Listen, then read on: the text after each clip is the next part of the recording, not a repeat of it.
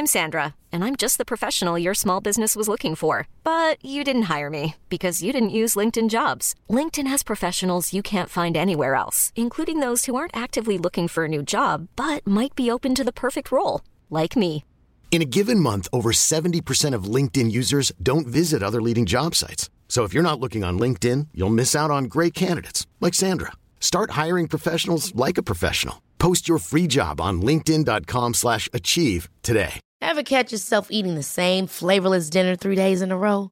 Dreaming of something better? Well, HelloFresh is your guilt-free dream come true, baby. It's me, Kiki Palmer. Let's wake up those taste buds with hot, juicy pecan-crusted chicken or garlic butter shrimp scampi. Mm. Hello Fresh. Stop dreaming of all the delicious possibilities and dig in at HelloFresh.com. Let's get this dinner party started. Millions of people have lost weight with personalized plans from Noom, like Evan, who can't stand salads and still lost 50 pounds. Salads, generally, for most people, are the easy button, right? For me, that wasn't an option. I never really was a salad guy. That's just not who I am. But Noom worked for me. Get your personalized plan today at Noom.com. Real Noom user compensated to provide their story. In four weeks, the typical Noom user can expect to lose one to two pounds per week. Individual results may vary. Bonjour à tous et bienvenue dans ce nouvel épisode d'Anomia. Je m'appelle Valentin Tonti Bernard, j'ai décidé de créer ce podcast pour vous permettre de découvrir la vraie vie des avocats. Quel est leur parcours, quelles sont leurs activités, mais surtout, quel est leur business. Anomia, c'est un cabinet de conseil en stratégie exclusivement dédié aux cabinets d'avocats. Nous intervenons sur trois sets d'offres que sont la formation business, le coaching business, ainsi que des missions de conseil en stratégie dédiées aux cabinets d'avocats. Aujourd'hui, dans ce nouvel épisode, j'ai le plaisir de vous faire découvrir ma conversation avec Karl Epp de Sevlinge. Karl est avocat associé et managing partner au sein du cabinet Jantet. Avant d'intégrer ce cabinet en 2015, il a travaillé une grande partie de sa carrière chez Gide, où il était au bureau de Paris, puis au bureau de Kiev qu'il a lui-même créé, avant de repartir au bureau de New York et de se réinstaller au bureau de Paris. Cette conversation est extrêmement intéressante puisque Karl, au cours de sa carrière, a eu énormément de métiers, notamment créer un cabinet d'avocats, le dégraisser lorsque celui-ci a été en difficulté en Ukraine, puis repartir à New York pour faire de la représentation, enfin revenir à Paris et changer de cabinet pour prendre la tête du cabinet Jantet. Je ne vous en dis pas plus et je vous laisse découvrir ma conversation avec Karl Epp de Sevlinge. Bonne écoute eh bien écoutez, bonjour maître Karl Epp de Sevlinge, je suis ravi que vous me receviez ici dans votre cabinet d'avocat puisque vous êtes associé et managing partner au sein du cabinet de Jantet situé 11 rue Galilée. Bonjour maître Karl Epp de Sevlinge. Bonjour et merci beaucoup de vouloir m'écouter. Eh bien, écoutez, avec grand plaisir. Alors moi j'aimerais bien savoir, j'ai été voir un petit peu votre LinkedIn, je vois par où vous êtes passé, vous avez travaillé en Allemagne, en Ukraine, à New York, à Paris, vous avez fait des études à Londres. Euh, j'aimerais savoir pourquoi vous êtes devenu avocat et qui vous étiez avant de devenir avocat. Alors j'étais euh, un franco-allemand que je suis toujours, d'ailleurs c'est probablement une, particularité, franco-allemand de, culture allemande, euh, né en Autriche. donc je suis allé à l'école en Allemagne. J'ai d'ailleurs pas eu d'enseignement euh, de français. J'ai un parent français, un parent allemand. Euh, et j'ai euh, commencé mes études de, droit en Allemagne aussi, à Saarbrück, des études qui sont relativement longues, plus longues en Allemagne qu'en France, et qui mènent au titre de Rechtsanwalt et de la qualification qu'on peut avoir en Allemagne. En, en parallèle, j'ai fait des études à Saarbrück, un centre d'études juridiques franco-allemandes, avec des enseignements qui venaient de Nancy et de Strasbourg euh, pour démarrer euh, le cursus français que j'ai poursuivi à, Nancy pour le compléter à, Nancy et passer quasiment en parallèle le barreau français et le barreau allemand. Et je pense qu'à l'époque, c'était l'époque quand il n'y avait pas encore ces études intégrées, Cologne-Paris. Ça remonte là à plus de, de 20 ans. Euh, j'ai dû être, je pense, un des, plus jeunes avocats avec une double qualification complète euh, en France et en Allemagne. Euh, et j'ai démarré ma carrière à Berlin en, Allemagne, mais avec une volonté d'aller en France. Et, Et puis j'ai dû choisir, ou j'ai pu choisir entre le cabinet Hengeler en Allemagne et le cabinet Gide. que j'avais rencontré avec une équipe chez Gide, qui est une équipe germanique, dirigée à l'époque par Franklin Rist et Philippe Xavier Binder, Philippe Xavier Binder qui venait des, États-Unis mais qui avait également un background germanique. Franklin Rist avait été certainement un des premiers grands associés, euh, de travailler énormément pour euh, une clientèle allemande et c'est donc chez Gide que j'ai pu commencer euh, ma carrière d'avocat dans cette, dans cette équipe. Et vous choisissez immédiatement l'expertise que vous avez aujourd'hui ou c'est quelque chose qui vient avec le temps finalement et vers laquelle vous vous destinez a posteriori? Euh, non, je n'ai pas choisi ma, spécialité d'aujourd'hui, qui est le MA Corporate euh, Cross-Border. Euh, j'avais une activité en début de, ma carrière qui était plus diversifiée, avec du droit économique, des problématiques de droit commercial et dès le début également des activités corporate M&A. En plus de ça, également un petit peu de contentieux. Euh, ça faisait partie de cette culture euh, gidienne euh, de faire du contentieux et du conseil en même temps et de pas scinder les deux, ce qui a permis d'ailleurs après d'en profiter dans le cadre de, mes activités de, conseil aujourd'hui. pas mal. Mais au début, c'est vrai, ça n'a pas été du pur, du pur M&A comme, comme je le fais aujourd'hui.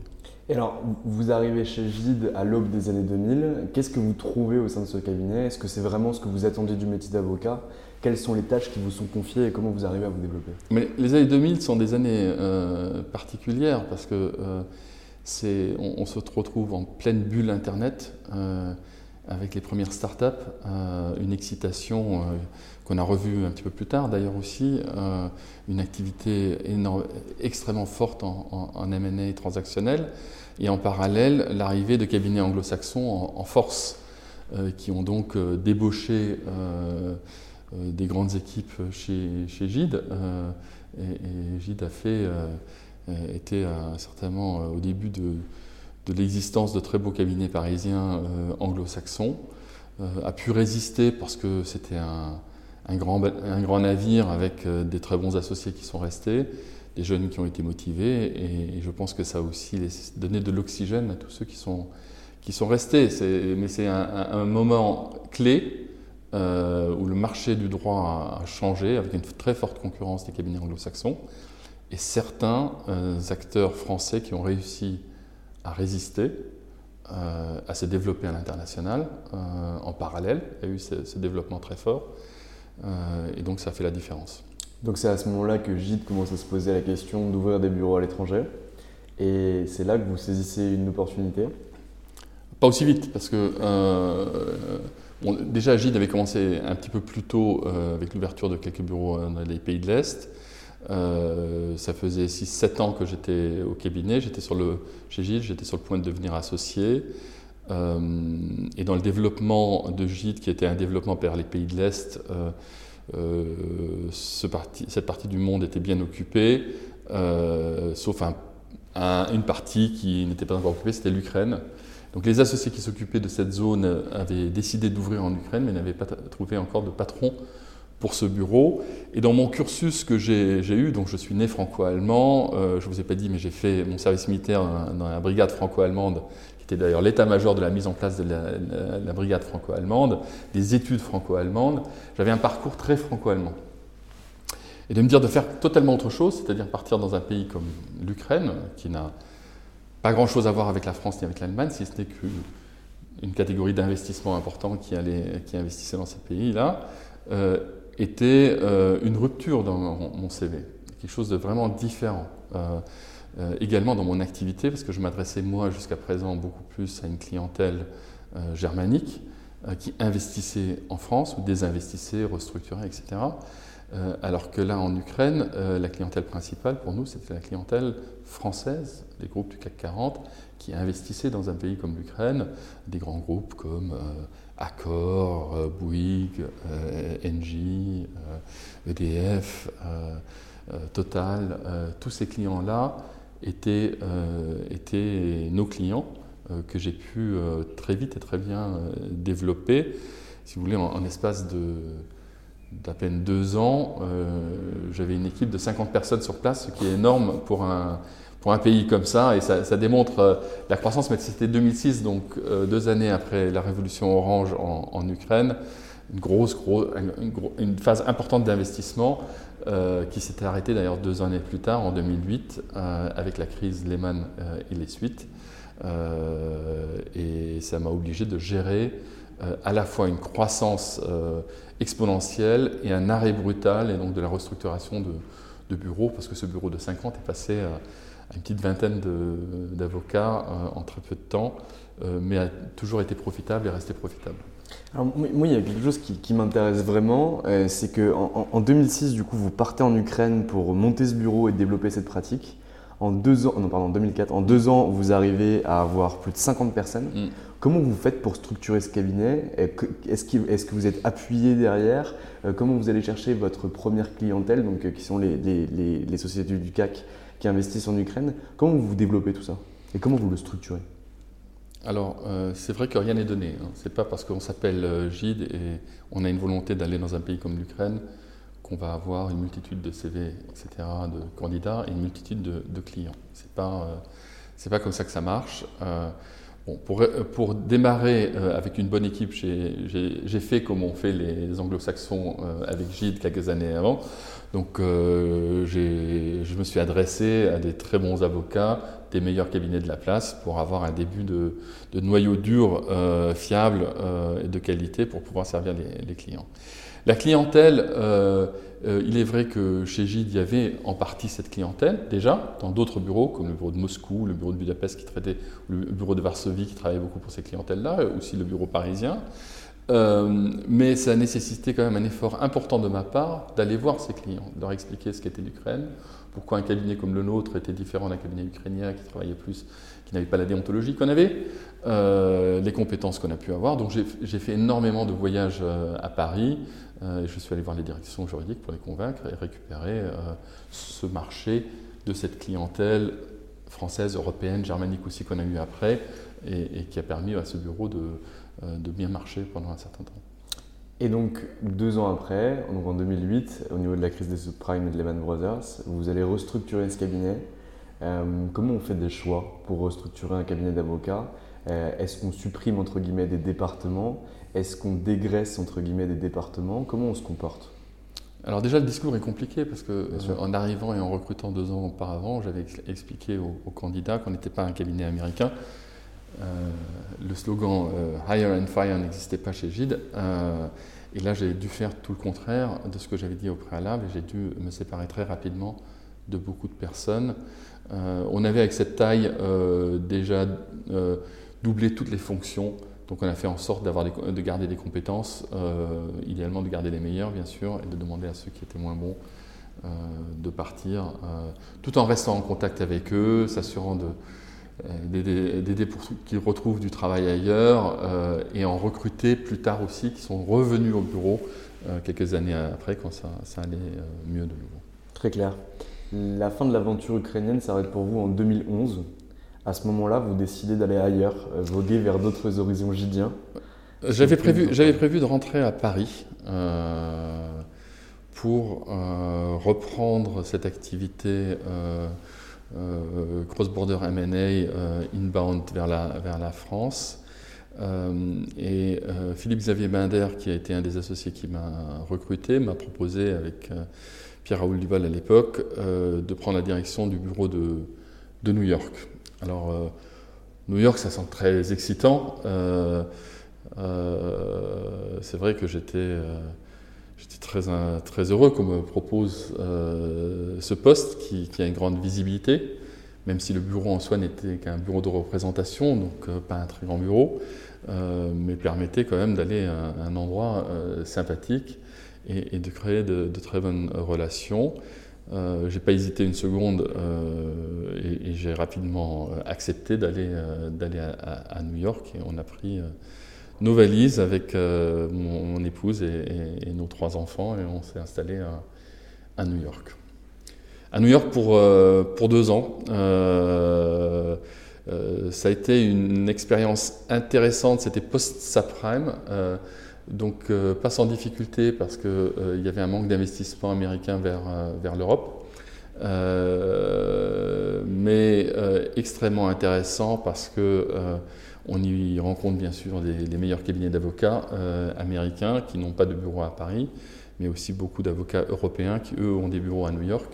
Et ça, me permettait à moi euh, d'élargir euh, mon réseau euh, et, de rajouter, un, portefeuille de, de clients potentiels que je n'avais pas jusqu'à-là.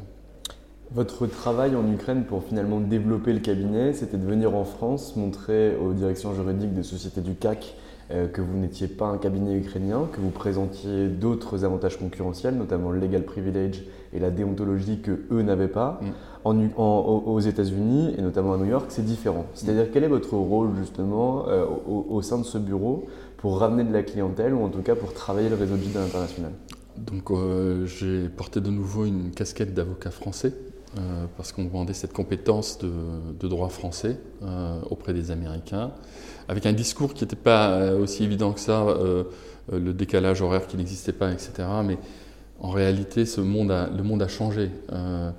Gide avait ouvert le bureau de représentation longtemps avant que j'y arrive. C'était une époque quand les téléphones portables n'existaient pas, les mails non plus, et les gens ne travaillaient pas nécessairement autant ce qui, travaille, ce qui est fait aujourd'hui. Aujourd'hui, le, sujet du décalage horaire, il est plus entre la compte euh, côte ouest euh, et, Paris, pas tellement entre la côte est et, Paris. Euh, donc ça a, été, une période intéressante, mais qui a réellement porté ses fruits quand je suis revenu à Paris. Beaucoup plus que quand j'étais à New York. New York, j'ai semé et j'ai engrangé, j'ai commencé à, bien engranger quand je suis rentré à Paris.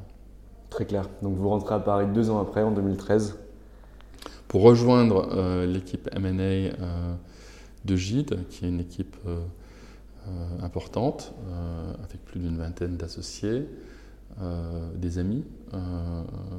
donc l'intégration était, facile. pour me consacrer à une clientèle de nouveau germanique que, que j'avais délaissée pendant quelques temps, européenne parce que j'avais noué des très bons contacts avec des, des cabinets d'avocats et des entreprises européennes et bien entendu aussi euh, américaines. Mais néanmoins, ça a nécessité euh, beaucoup d'efforts commerciaux, si je peux dire. Euh, on revient dans, une grande maison comme, comme Gide.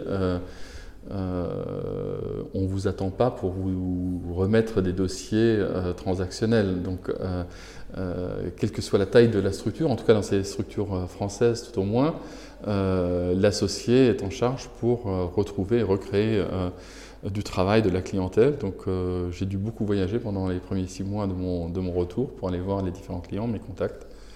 Et ça a très vite euh, repris. Je me suis constitué une équipe, euh, une équipe qui fonctionnait très bien, qui avait aussi des profils un petit peu germaniques comme moi, qui pouvaient servir cette clientèle-là, mais au-delà étaient des, très très bons avocats. Et donc on a, on a bien fonctionné.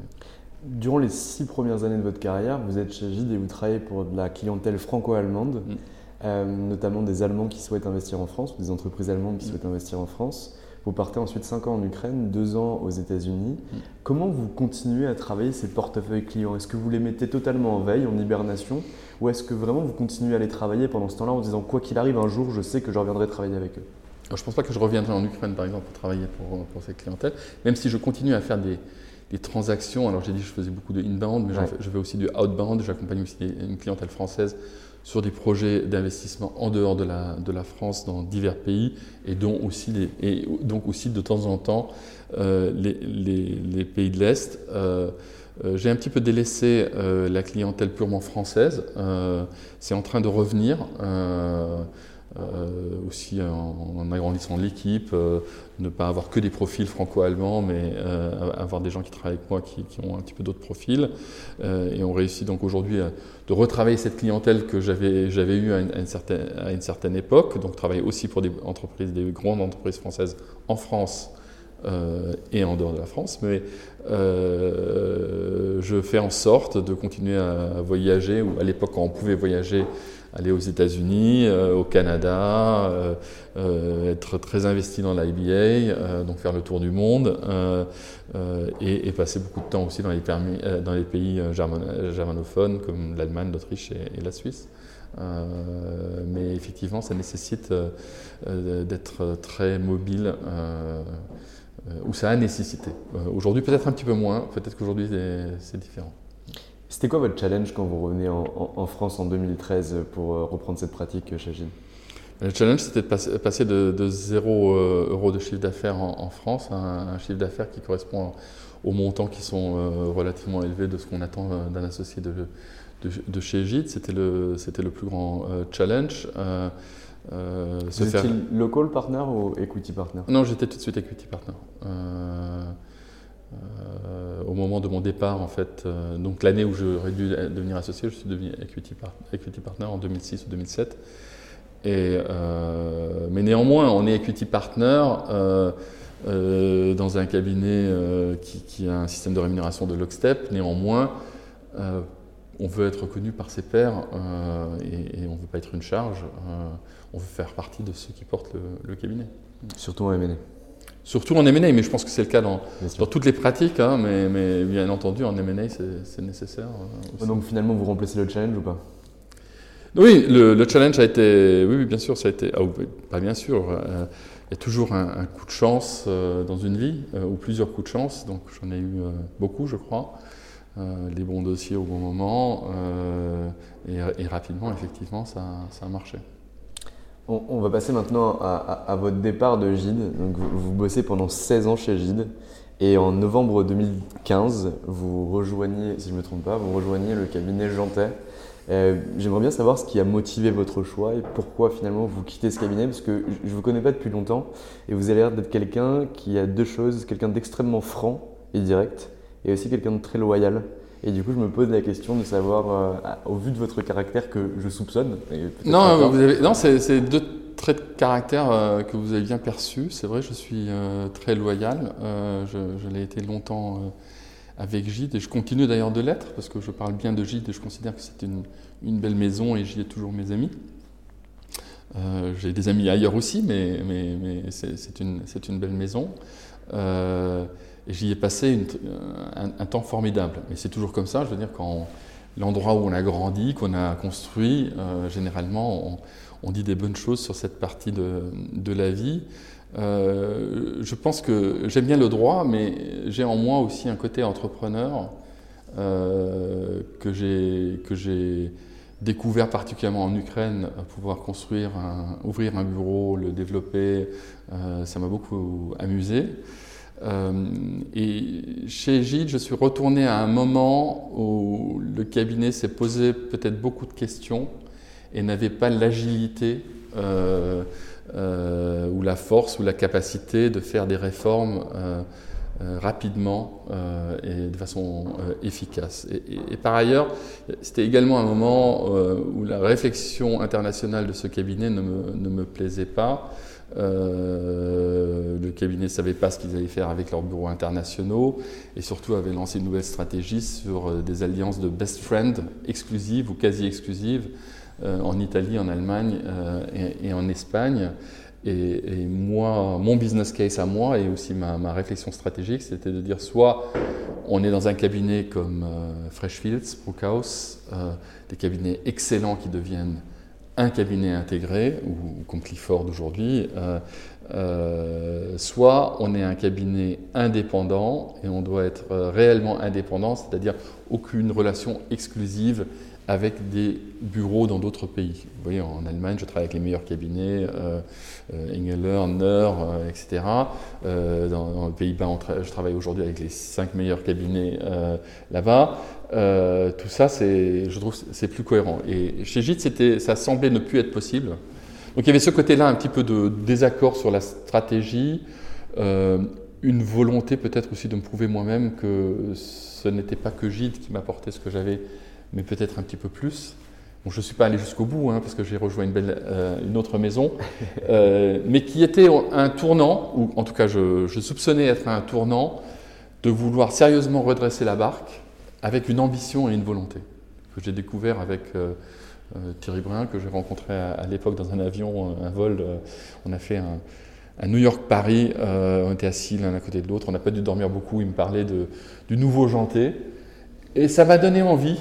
et, ils ont montré leur. alors, les associés de Janté, leur euh, leur capacité de se mobiliser en peu de temps. Et je crois qu'en en trois semaines, j'avais une proposition de les rejoindre et, euh, et ça s'est fait, euh, très très vite. alors que j'étais pas du tout, pas du tout dans une, une volonté de chercher, d'aller ailleurs. On reçoit tous des appels en permanence de chasseurs de tête. Mais euh, je suis jamais allé les voir pour, euh, pour approfondir euh, les possibilités ailleurs. Ça ne m'intéressait pas en soi. Mais là, de me dire, je peux aller dans un, dans un autre cabinet et construire quelque chose, ou participer à cette construction, à ce nouvel, nouvel élan, ça m'a excité. Finalement, c'est un vol qui a changé une vie. C'est un vol qui a, qui a changé au moins une partie de cette, de cette, de cette vie. Euh, de façon totalement inattendue, euh, sans, sans, sans grande attente et sans. Euh, mais, mais, après, voilà, ça s'est fait très très vite. Et vous avez déjà envisagé de, de, monter votre cabinet Vous, créez quand même le, cabinet à, à, Kiev, qui, qui, est quand même assez impressionnant. Enfin, passer de 0 à 50 en deux ans et derrière, en, en deux ans encore, diminuer l'effectif plus de moitié, c'est impressionnant. Derrière, partir à New York, revenir en France. Ça ne vous a jamais titillé de monter votre propre boutique? Si, souvent. Euh, ça m'a souvent titillé, euh, euh, surtout dans le monde d'aujourd'hui, parce que je pense que dans le monde d'aujourd'hui, on n'a plus besoin nécessairement d'avoir une, taille très très critique. On a des moyens de, collaboration avec des, structures qui, qui, sont des structures spécialisées. aujourd'hui, non. Alors aujourd'hui, j'y pense plus parce que, euh, euh, voilà, on y reviendra peut-être, mais euh, je pense que la, structure jantée est, vraiment exceptionnelle sur le, sur le marché et me permet de, de faire beaucoup, beaucoup de choses hein, avec une grande liberté et, entouré de, gens extrêmement compétents et sympathiques. Donc si on retrouve un, microcosme comme ça, je pense qu'on n'a pas besoin euh, de créer euh, un cabinet et, et moi j'ai pas besoin d'avoir euh, mon nom sur affiché ou lié à un, cabinet c'est pas c'est pas du tout mon ambition voilà. C'est c'est pas comme ça. Moi mon ambition c'est de de continuer à bien me développer avoir des collaborateurs bons sympathiques augmenter la qualité de, de travail et la qualité des, des dossiers.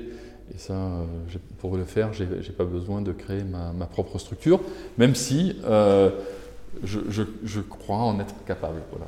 Très clair.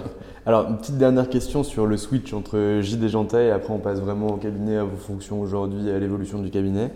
Euh, comment ça se passe concrètement votre départ? Est-ce que vous partez avec la clientèle? Est-ce que vous allez expliquer votre décision aux HEC de chez Gide qui la comprennent totalement? Ou est-ce qu'il y a quelques petites frictions qui naissent et après finalement l'amitié revient? Non, je pense que les clients, euh, les, clients, mes clients de, que j'avais chez Gide ont tous suivi, sans aucune exception. Euh, ce qui est lié à l'implication de, l'associé, donc de moi-même dans mes dossiers. et le fait que chez Gide, il n'y avait pas trop d'implication de, plusieurs associés en même temps sur un, un, même dossier. Ce qui est le cas chez les anglo-saxons, beaucoup plus. Euh, et, là, chez les anglo-saxons, je pense que ça doit être beaucoup plus compliqué euh, de partir avec ses, clients. Euh, mais la force aussi de Gide, c'était de promouvoir des, qualités d'associés qui sont voilà qui ont une vraie visibilité, qui peuvent se donner cette visibilité. C'est moins la marque qui a été mise mis en avant et donc moins la marque est mise en avant, plus les clients restent avec l'avocat qu'ils connaissent et donc, les équipes. Et, le transfert s'est fait euh, très facilement. Euh, et on avait à ce moment-là euh, aussi déjà une, activité très importante. Et quand vous avez les dossiers qui sont en cours, les clients ils, suivent l'équipe qu'ils ont eue en direct en, ligne et après ça, continue et reste avec nous. Donc voilà, ce transfert s'est fait facilement, mais c'est aussi des cabinets comparables, c'est-à-dire avec une offre full service. le cabinet Janté existe depuis presque 100 ans. Donc il a une grande renommée, beaucoup plus encore en dehors de la France qu'en France, de, ces différentes périodes que le, que, le, cabinet existe. Et, donc un, passage d'un gîte vers un janté, c'est pas un passage d'un gîte vers un anglo-saxon, c'est pas le passage d'un gîte vers ma propre boutique. Euh, donc voilà, le, passage euh, n'a pas été compliqué pour que les, clients suivent. Très clair. Et alors, qu'est-ce que vous venez chercher au sein de ce cabinet? Quel est le projet que vous vendez aux associés pour rejoindre ce cabinet? Et surtout, qu'est-ce qui vous a plu? Parce que vous m'avez parlé de cette fameuse conversation dans l'avion pour savoir ce qui allait se passer euh, pour le nouveau Jantais, mais on a eu finalement que le fait de savoir qu'il y avait une conversation, mais pas ce qu'il y avait à l'intérieur. Ce qui m'a plu dans cette, conversation, euh, c'est de voir l'implication importante euh, des associés dans, à la fois dans le travail euh, et dans le développement du cabinet. c'est de voir le rayonnement international, parce que j'en avais croisé quelques-uns à des conférences internationales, là où d'autres cabinets sont moins présents, mais le cabinet Janté a toujours été très présent à ces endroits-là. C'est une vraie réflexion sur l'international, un début de vouloir avoir des bureaux à l'étranger. Et j'ai oublié de le dire, mais en rejoignant euh, Janté, j'ai emporté entre guillemets le bureau de, Kiev, de Budapest et de Moscou, avec David Lasfar qui avait dirigé ce cabinet depuis 20 euh, ans, euh, qui, nous a rejoints. Euh, donc ça a permis de maintenir ces bureaux tout en ayant cette, euh, cette réflexion sur l'international qui consiste à, à, vouloir avoir des relations non exclusives euh, avec les meilleurs cabinets euh, européens. Donc il y, a, cet aspect-là, la volonté de croître, de recruter des, latéraux de qualité, ce qui était déjà le cas quand je suis arrivé, et, de ne pas être au, bout du tunnel, mais de vouloir faire plus. Très clair. J'étais avec euh, des, amis la semaine dernière et je, leur expliquais que j'allais vous rencontrer pour réaliser ce podcast-là. C'était des amis du DGCE Nancy, euh, parce que j'ai fait ce master il y a quelques années. Et ils disaient que Jantais, c'était un cabinet qu'on avait du mal à positionner, c'était un peu une nébuleuse euh, qu'on avait du mal à voir, on avait du mal à voir ce qui se passait à l'intérieur. On savait que c'était un très beau cabinet, avec un très beau nom, des gens très compétents à l'intérieur, mais rien n'en sortait entre guillemets. Rien n'en sortait. Vous êtes dur. Euh, non, non, mais qu'est-ce qu'il en, qu'est-ce qu'il en C'est vrai.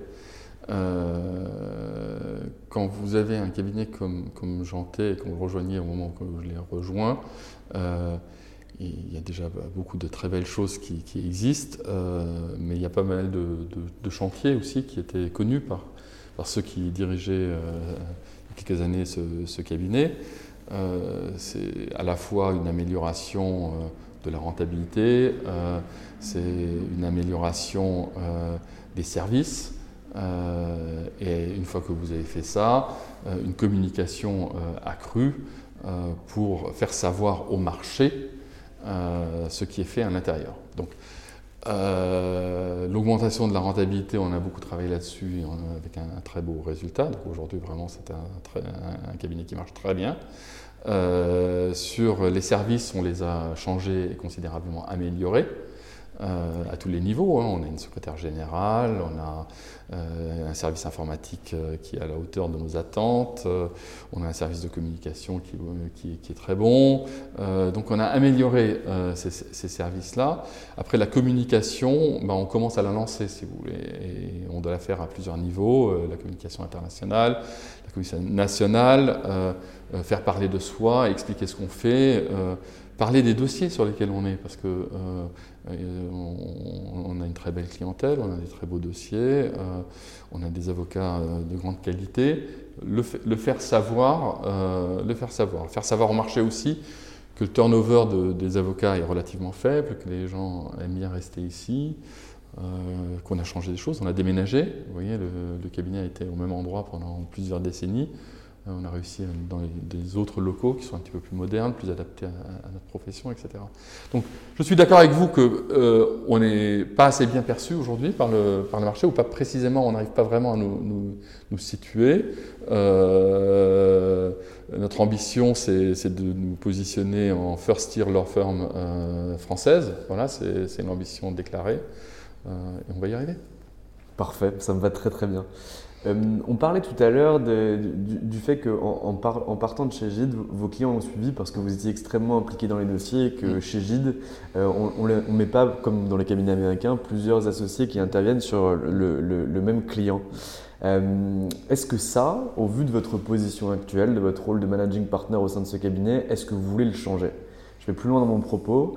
Nous, aujourd'hui, chez Anomia, on est persuadé que pour que l'entreprise d'avocats demeure et devienne plus puissante et passe au-dessus de l'avocat, il est nécessaire que la clientèle soit beaucoup plus attachée à l'entreprise et à la marque plutôt qu'à l'associé pour éviter justement qu'il y ait des splits et que l'entreprise doive se créer et se reconstruire de façon perpétuelle, comme ça a pu être déjà avec le cas chez Gide ou dans plein d'autres boutiques. Ouais, euh, bon, c'est très clair que c'est important euh, de faire en sorte qu'un client euh, ait plusieurs portes d'entrée au sein du cabinet et souhaiterait euh, qu'on puisse faire le social pour lui, comme le, droit de la concurrence, euh, et le corporate M&A ou le contentieux si nécessaire. Donc ça, c'est un moyen certainement de fidéliser euh, le client. la méthode anglo-saxonne, elle va au-delà de ça, c'est-à-dire sur un, dans la même compétence, souvent il y a deux associés. donc vous faites un dossier M&A, il y a deux associés M&A. C'est-à-dire si un associé M&A quitte le cabinet, le client peut toujours se dire ben, j'ai un autre associé que j'ai très bien fonctionné. C'est dommage qu'il y en ait un des deux qui parte, mais je ne vais pas partir parce qu'un associé part. Vous voyez? Donc c'est ça un petit peu la, méthode anglo-saxonne euh, que je ne vais pas imposer. Euh, de toute façon, ce n'est pas le style du tout de la maison. Ce n'est pas, pas des, des, ordres qui sont donnés par le, par le haut. Euh, mais on... Et c'est d'ailleurs pas avec cet objectif-là, mais on augmente le nombre de dossiers avec un staffing de plusieurs associés de la même discipline. Donc ça, c'est de plus en plus important pour répondre aussi à la demande des clients euh, qui aujourd'hui euh, veulent quasiment que parler euh, aux associés, aux counsel et des avocats très seniors. Mais en dessous de ça, les clients, ils, veulent, veulent pas parler à des, jeunes, c'est ça, ça la réalité. On en souffre de temps en temps. ça c'est votre jeunesse. exactement, tout à fait. Euh, aujourd'hui, imaginons que je, sois jeune avocat, j'ai deux ans de barre, je fais du MNE moi aussi. Euh, et, je veuille choisir un cabinet d'avocats. J'ai le choix entre euh, trois cabinets français, le cabinet, quatre cabinets français, le cabinet Bredin, le cabinet Darrois, le cabinet Gide et le cabinet Jantet. Pourquoi je devrais aller chez Jantet? Euh, Le choix est, pas facile si vous avez ce choix parce que c'est des cabinets différents. différents par leur positionnement actuel. Euh, un cabinet comme Darrois euh, euh, se concentre principalement que sur des très grosses opérations, alors qu'un cabinet comme Janté fera beaucoup de grosses opérations. Là, actuellement, je travaille pour des fonds comme Apollo sur une très très grosse opération. Aujourd'hui, on est en train de, vendre Mondial Relais. on, vient, on, vient, de faire un énorme dossier pour le groupe euh, Schwartz sur un milliard euh, euh, qui a été vendu à, à, Suez, qui a acheté une activité de Suez, mais tout ça, c'est des, dossiers sur lesquels on est impliqué, mais il n'y a pas que ça, il y a aussi des dossiers de mid-cap, une taille plus raisonnable, avec une clientèle industrielle, aussi dans le monde agricole, mais agricole, c'est quasi industriel aujourd'hui. Voilà. Donc il y a une autre typologie de de dossiers, je pense, entre nous et, et Darrois.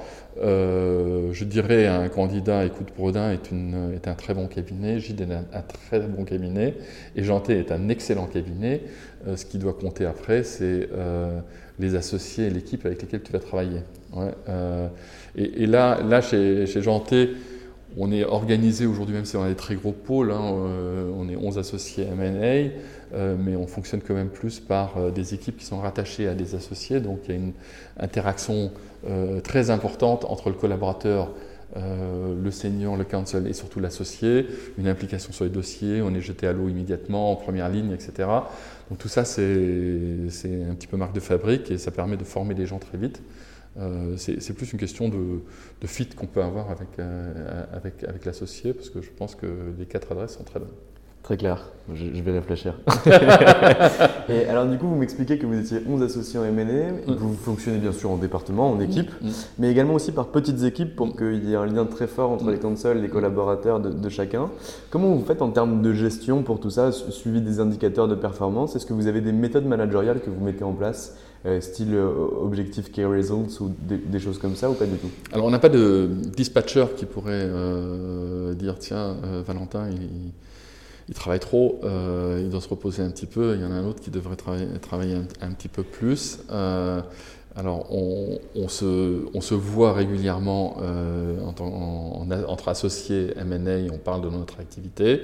On a une vision au tableau de bord euh, dans laquelle on voit l'activité des uns des autres. Dans un monde idéal, toutes les équipes sont occupées, ce qui est le cas depuis, depuis un an et demi, parce qu'en traversant toute cette belle crise, et là depuis le début de l'année, c'est la folie. Euh, donc euh, dans ces périodes-là, on ne se pose pas la, la question. Euh, on partage aussi des, des collaborateurs. Donc euh, s'il y a des équipes qui, sont, euh, qui ont un pic d'activité, on met à disposition des, des collaborateurs. Mais c'est sûr que ça pourrait être amélioré. Ça pourrait être amélioré, qu'il y ait encore plus de fluidité, je pense, entre, entre les équipes. C'est toujours, c'est- ça a des avantages pour les collaborateurs de travailler avec différents associés, comme ça a des énormes avantages pour le collaborateur d'avoir un associé qui sait exactement ce que fait le collaborateur et de ne pas être dans des situations un petit peu compliquées parce qu'il y, a il y a deux closings en même temps, euh, etc. Donc, euh, euh, idéalement, c'est un mélange entre les deux, avec un fort rattachement plutôt à un associé et, la- et le fait de travailler de temps en temps aussi pour d'autres associés, ce serait certainement l'idéal. La majorité des cabinets d'avocats ont un business model qui repose sur les collaborateurs ou qui sont producteurs, où les associés derrière définissent la stratégie, produisent, mais leur job c'est plus ça, leur job c'est d'aller chercher du cash pour que finalement les collaborateurs puissent bouffer. Euh, Aujourd'hui, au, sein de votre cabinet, C'est est-ce un petit que... peu cru de voir ça comme ça. Oui, c'est vrai, Euh, mais très ouais. honnêtement, on arrive bien à le Ouais. schématiser. Je trouve que ça va plutôt pas mal. Est-ce est-ce que au- au- aujourd'hui, euh, vos collaborateurs ont d'autres objectifs qu'uniquement des objectifs euh, de, production ou d'heures facturables? Je vois de plus en plus de choses naître que je trouve assez intéressantes. Après, vous me donnerez votre point de vue euh, sur notamment des projets qui sont donnés aux collaborateurs pour que ceux-ci se sentent vraiment impliqués dans la vie du cabinet d'avocats et puissent mettre leur petite pierre à l'édifice. Alors on fait ça bien sûr aussi comme, tous les cabinets de la place le font. hein. Il y a du RSE, il y a du temps qui est euh, comptabilisé comme euh, heure facturable, qui est dédié à, des dossiers pro bono. Euh, Est-ce que ça suffit?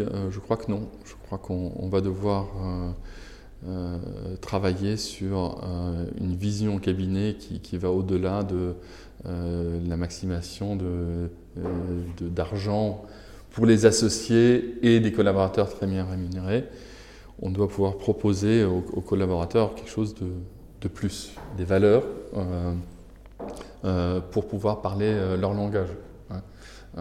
On y travaille actuellement, on y réfléchit beaucoup. Après, il faut faire attention de ne pas tomber dans des simples déclarations et du marketing parce que, et comprendre exactement quels sont les besoins des collaborateurs. Parce que souvent, ils vous disent ils ont besoin de tout ça, mais une fois que c'est mis, qu'on l'a fait,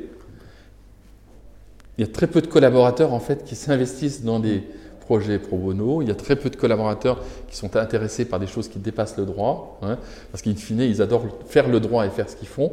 Donc il faut trouver le bon équilibre, mais euh, euh, je pense que c'est important pour pouvoir parler au moins aux jeunes euh, et, à leur ambition et, le- et- et- et- et leur vision de la vie.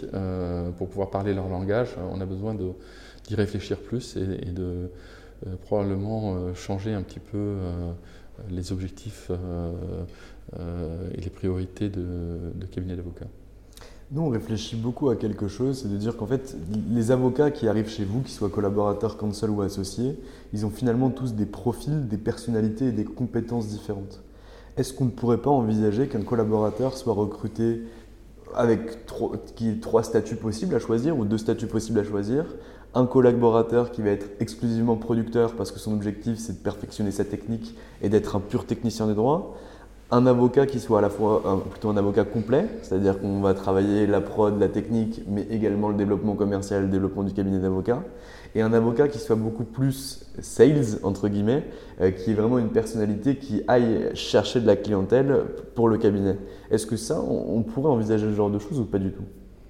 Moi, je ne l'envisage pas parce que ce n'est pas du tout ma vision de, l'avocat. Euh, et je, crois qu'un un avocat qui est rainmaker, euh, qui, arrive à, persuader des, clients pour euh, rejoindre le cabinet et le faire travailler, est tout d'abord un très bon avocat. Et techniquement. techniquement, c'est pas que pouvoir rédiger une clause. un bon avocat, c'est c'est encore beaucoup plus. C'est de la personnalité, c'est de la persuasion, c'est de la capacité orale à l'écrit. Euh, il y, a plein de facteurs qui, jouent et qui sont la réactivité, la disponibilité. Tout ça, ça joue. Ça n'a rien à voir avec euh, le meilleur juriste euh, qui, est, premier en agrégation, etc. C'est pas suffisant pour être un, avocat. C'est bon, mais Donc pour être un bon commercial, à mon avis, il faut avoir de la légitimité. Dans son métier. Et donc il faut être un bon technicien, juriste, avocat. Euh. donc je, crois d'abord dans la vision qu'on devrait avoir, où on devrait essayer de, recruter des gens qui, dans un monde idéal, ont toutes ces compétences. Après, ce n'est pas le cas. Euh, mais on ne le réalise pas au moment du recrutement parce que c'est beaucoup trop tôt pour identifier si quelqu'un a une capacité commerciale ou pas. On l'identifie dans, le parcours. Et dans le parcours, euh, vous constaterez, ou on constate effectivement qu'il y a des avocats avec 10 ans, 15 ans, 20 ans d'ancienneté. Ils font très bien leur, euh, leur, job. Euh, c'est des, très très bons juristes qui draftent bien, mais qui n'ont pas cette fibre commerciale, effectivement, et qui donc n'ont peut-être pas vocation à devenir associés au même niveau que ceux qui euh, ont ces deux compétences. Même si on a tendance de vouloir les garder plus longtemps, ou on n'a pas tendance, on, veut les garder plus longtemps, et donc on va leur donner un petit peu de satisfaction aussi.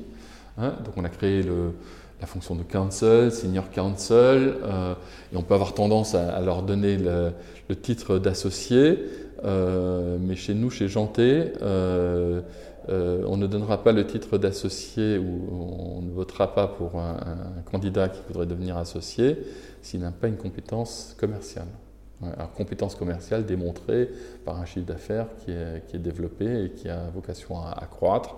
Euh, on regarde le réseau qu'il a, qu'est-ce qu'il a fait pour s'investir dans ce réseau, quel est le potentiel qui va, qui va au-delà de ça. Donc euh, le pur technicien, le pur pur technicien euh, ne sera pas associé chez, chez Janté.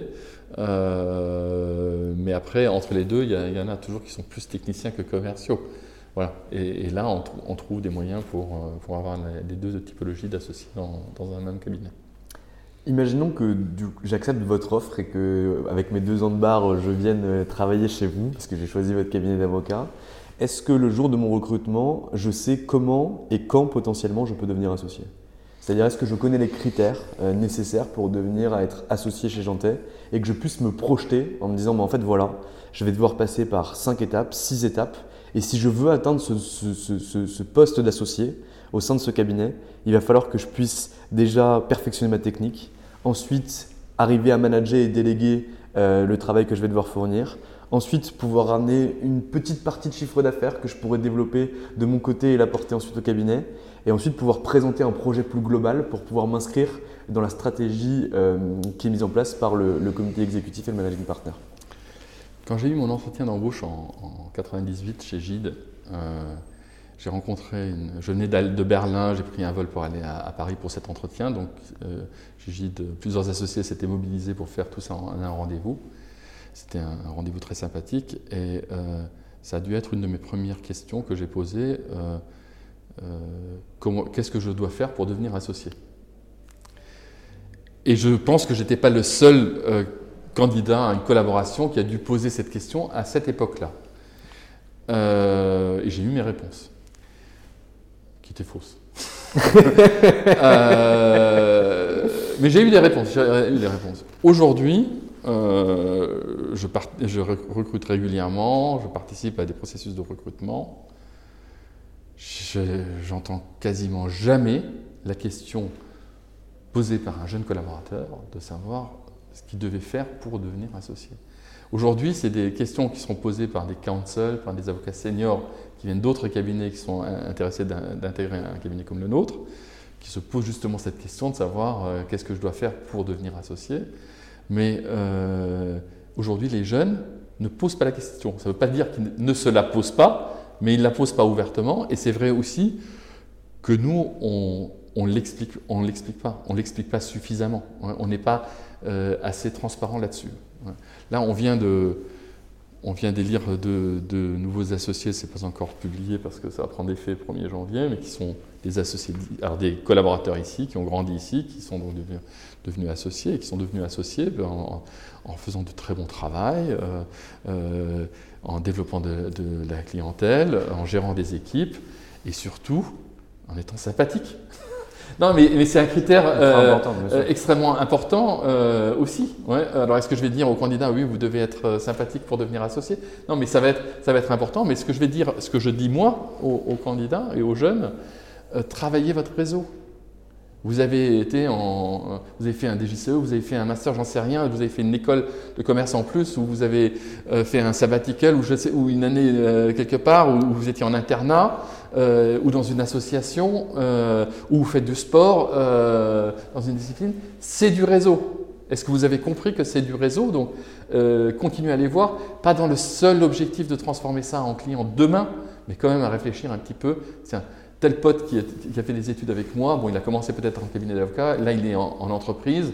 Je vais le voir pas que pour ça, mais peut-être aussi avec l'objectif de lui parler du fonctionnement en interne, comment ils attribuent des dossiers, euh, lui parler de mon cabinet et essayer de lui présenter peut-être quelqu'un de plus senior pour avoir plus de crédibilité, amener un associé, euh, et ça peut marcher. Nous, on a des collaborateurs qui, euh, qui apportent des dossiers au cabinet, qui sont d'ailleurs rémunérés avec un pourcentage sur le, sur le dossier. Question. Oui, non, non, mais c'est voilà, c'est ça fait partie du jeu, même si ça n'a rien à voir avec le, montant d'honoraire. Voilà, c'est généralement c'est 10% sur un apport de, mm. dossier, mais euh, j'en ai régulièrement dans mon équipe qui arrive à décrocher une belle acquisition. Et, donc voilà, ça peut, ça, met un petit peu de beurre dans les épinards pour le collaborateur, mais c'est pas ça qui est important. Ce qui est important, c'est que le collaborateur démontre sa capacité de développer de la clientèle et de l'apporter au cabinet. Hein. Euh, je pense que c'est important ça aussi. C'est pas seulement j'arrive à développer de la clientèle, parce que vous avez une tendance aussi de collaborateurs seniors qui trouvent un petit peu son arrangement à travailler dans le cabinet, faire du bon boulot, faire de la clientèle perso pour gagner plus et ne pas y retrouver un intérêt d'apporter cette clientèle-là au cabinet. Mm. Alors que c'est là où se joue la question de est-ce qu'il a la capacité de devenir associé Est-ce qu'il est prêt à mettre dans le pot, même s'il n'a pas un retour immédiat? Mm. Moi, j'étais collaborateur, euh, j'ai apporté euh, un, très gros dossier cabinet, cabinet Gilles. À l'époque, c'était Intermarché. On avait fait 6 millions d'euros d'honoraires sur, sur, ce, euh, sur ce dossier. Il n'y avait pas les 10%. Mm. mais, et ça ne m'intéressait pas de recevoir de l'argent. mais ce qui m'intéressait, c'est de, de montrer au cabinet que j'avais une capacité d'apporter du dossier. Et je suis devenu associé, pas à cause de ce dossier, avec d'autres dossiers que j'ai pu apporter. Ça n'a certainement pas été le seul critère, mais ça a été un critère important. Et bien c'est pareil ici.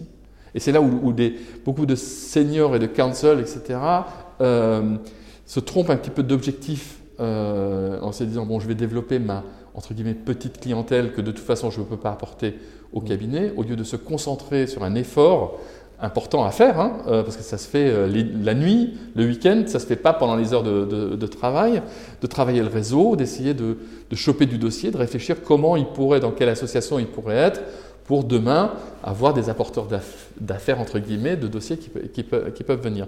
Et s'ils ne montrent pas cette capacité tôt, sérieusement, hein, je ne parle pas d'un petit dossier qui a apporté, mmh. hein, ben, ils n'ont en réalité pas la capacité de devenir associés, ils ne seront pas associés. Mm. Mais c'est aussi l'erreur qui est faite par énormément de collaborateurs. Déjà, la première chose, je trouve ça très bien que vous mettiez 10% de rétro, en, moyenne, peu importe le chiffre exact, mais que vous mettiez 10% de rétro sur les dossiers que vous allez facturer. Parce qu'on a discuté avec beaucoup de collaborateurs, et j'en ai un en tête chez Gide, qui lui ressent une énorme frustration mm. parce qu'il apporte énormément de deals au cabinet, mm. et on lui dit Ouais, ouais, t'inquiète, on verra sur ton bonus. Et derrière, il n'a pas l'impression d'être mieux traité que les autres, et il est en train de créer une frustration par rapport à ça, et il va se barrer. Alors que pourtant, c'est un super élément et que ça, ça peut être mis en place. Donc ça, c'est une super bonne chose, je trouve que vous fassiez ça. La deuxième chose, moi je suis totalement d'accord avec vous, mais la problématique c'est qu'il faut l'expliquer aux collaborateurs et aux conseils en disant ok, maintenant il va falloir que tu fasses un choix. Soit tu décides d'être collaborateur et de continuer à traiter une clientèle que tu, quoi qu'il arrive, tu ne pourras pas apporter au cabinet. Ça signifie que derrière tu ne pourras pas devenir associé parce que tu n'as pas compris que cette clientèle-là on ne voulait pas ou en tout cas on ne pouvait pas la traiter au vu de nos coûts de fonctionnement et de notre image. Donc il faut que tu ailles chercher de l'autre clientèle, mais ça, ça ne vient pas le chercher le jour où tu deviens console pour quand tu deviendras associé. Ça vient chercher quand tu es collaborateur 3 et ça se travaille sur 10 ans et ça, est-ce que c'est mis en place? Parce qu'on on a beaucoup de collaborateurs qui nous contactent, qui sont en 8e, 10e année, mm-hmm. dans des gros cadres, notamment anglais, et qui nous disent Mais en fait, comment on fait? Enfin, maintenant, voilà, je, vais devenir associé, j'ai jamais travaillé mon réseau, je fais comment? Je dis Mais tu reviens 7 ans en arrière, et puis tu.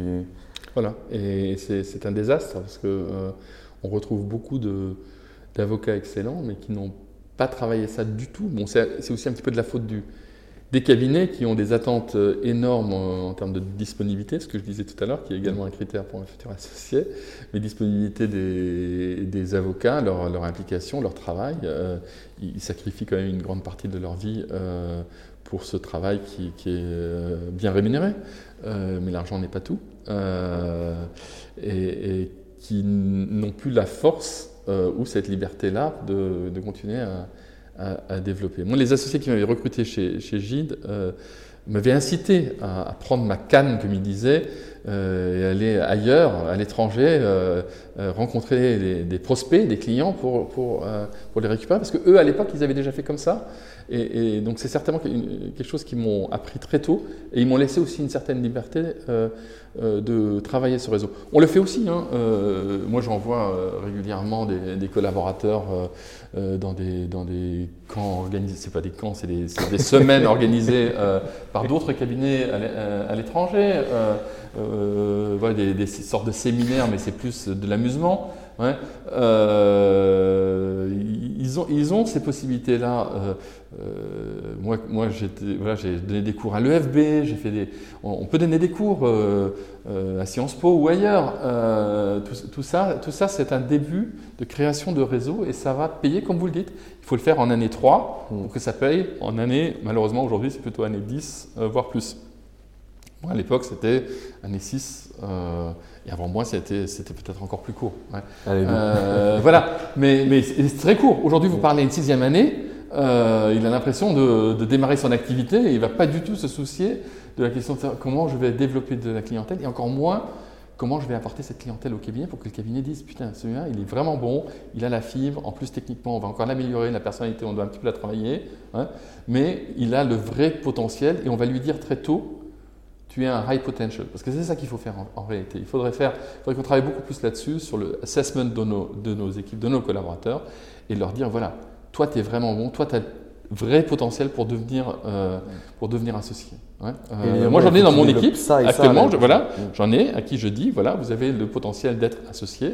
Vous, devez faire ceci, cela. ils le savent. Euh, et, j'espère que je tiendrai parole bientôt. Voilà, pour qu'ils passent associés. prochaine étape. On, a un statut intermédiaire qui, voilà, c'est un associé euh, non equity, après un associé mm. equity. Voilà, ces étapes-là doivent être prises. Mais euh, s'ils ont compris ça, et, si, euh, s'ils s'identifient aussi avec la maison, c'est-à-dire ne pas que regarder leur nombril, mais, mais faire un petit peu plus, s'investir, que ce soit dans les fonctions d'intérêt général qui vont en dehors, mais voilà, vivre dans une vie de, de, de, cabinet, ouais, pas de l'égocentrisme, euh, soutenir euh, des collaborateurs qui sont entre guillemets en détresse ou qui ont des difficultés, les remonter, faire de la formation, etc. Tout ça, c'est des qualités qu'on attend euh, d'un futur associé et, ça, ça, se voit, ça se voit, la différence se voit. Très clair. C'est quoi aujourd'hui être managing partner d'une boutique comme Janté enfin, D'une boutique, pardon, d'un grand cabinet Non, non, c'est un beau mot, euh, boutique, euh, surtout si, ça, si on considère qu'une boutique a toujours quelque chose d'exclusif. Moi, j'aime bien, j'aime bien ce, terme, même si on a, on a dépassé en, taille, probablement la taille d'une boutique, boutique, avec aujourd'hui, on, on, est quand même 150 avocats. Mais euh, qu'est-ce que c'est être managing partner? Ben, Managing partner, c'est déjà être associé du, du cabinet, associé M&A. Euh, et, contribuer euh, sa, part de façon substantielle, c'est-à-dire euh, j'ai continué totalement mon activité et je l'ai même fait, croître. Et à côté de ça, j'exerce les fonctions, d'ailleurs pas seul, avec Catherine Saint-Geniest, de management de ce, cabinet. Donc on est à deux. Euh, avec une secrétaire générale. Euh, donc c'est du travail en plus, mais c'est du plaisir aussi parce qu'on voit le résultat. Euh, c'est de l'implication très régulière, donner des orientations, prendre des décisions, faire des suggestions à ses associés, convaincre, être suivi. C'est ça surtout. ne pas imposer, mais avoir une adhésion de, la majorité des associés euh, à la direction qu'on veut suivre et, avoir un projet commun. Très clair. Euh, Karl, je vous ai pris beaucoup de temps ce matin. J'ai une dernière question, euh, qui est une question large. Qu'est-ce qu'on peut vous souhaiter et qu'est-ce qu'on peut souhaiter au cabinet Jantet pour la suite? Le cabinet Jantet existe depuis presque 100 ans. si on, arrive d'exister dans ce monde qui évolue extrêmement vite, euh, euh, encore pour euh, les prochains 100 ans. c'est quelque chose de, merveilleux. Si on continue à croire que le cabinet est, incontournable et on arrive à attirer des bons éléments dans cette maison, on sera très heureux. Parfait. Karl, je vous remercie. Je vous souhaite une excellente journée et j'espère que le cabinet prendra la direction que vous souhaitez lui faire prendre. Merci beaucoup, Valentin. Et voilà, c'est fini pour aujourd'hui. J'espère que cet épisode vous a plu. Pour découvrir tous les contenus qu'Anomia propose, vous pouvez vous rendre sur www.anomia.fr. Vous y trouverez des vidéos, des podcasts, des articles et également nos propositions de formation et d'accompagnement dédiées aux avocats, dédiées au business des avocats. Je vous souhaite une excellente journée et n'hésitez surtout pas à nous contacter. À bientôt. Ever catch yourself eating the same flavorless dinner three days in a row? Dreaming of something better? Well, HelloFresh is your guilt-free dream come true, baby. It's me, Kiki Palmer. Let's wake up those taste buds with hot, juicy pecan-crusted chicken or garlic butter shrimp scampi. Mm. Hello Fresh. Stop dreaming of all the delicious possibilities and dig in at HelloFresh.com. Let's get this dinner party started. Want to get a chiseled look in the jawline? Sculpt and shape your jawline with added volume from Juvederm Volux XC. Juvederm Volux XC is an injectable gel specifically designed to be robust enough to improve moderate to severe loss of jawline definition. And it is the first and only hyaluronic acid filler approved for the jawline. Add volume to your jawline for a chiseled look with Juvederm Volux XC. For important safety information and to find a licensed specialist, visit juvederm.com that's J U V E D E R M.com. Not for people with severe allergic reactions, allergies to lidocaine, or the proteins used in Juvederm. Common side effects include injection site redness, swelling, pain, tenderness, firmness, lumps, bumps, bruising, discoloration, or itching. There's a risk of unintentional injection into a blood vessel, which can cause vision abnormalities, blindness, stroke, temporary scabs, or scarring. Talk to a licensed specialist to find out if it's right for you. Visit juvederm.com. That's J U V E D E R M.com.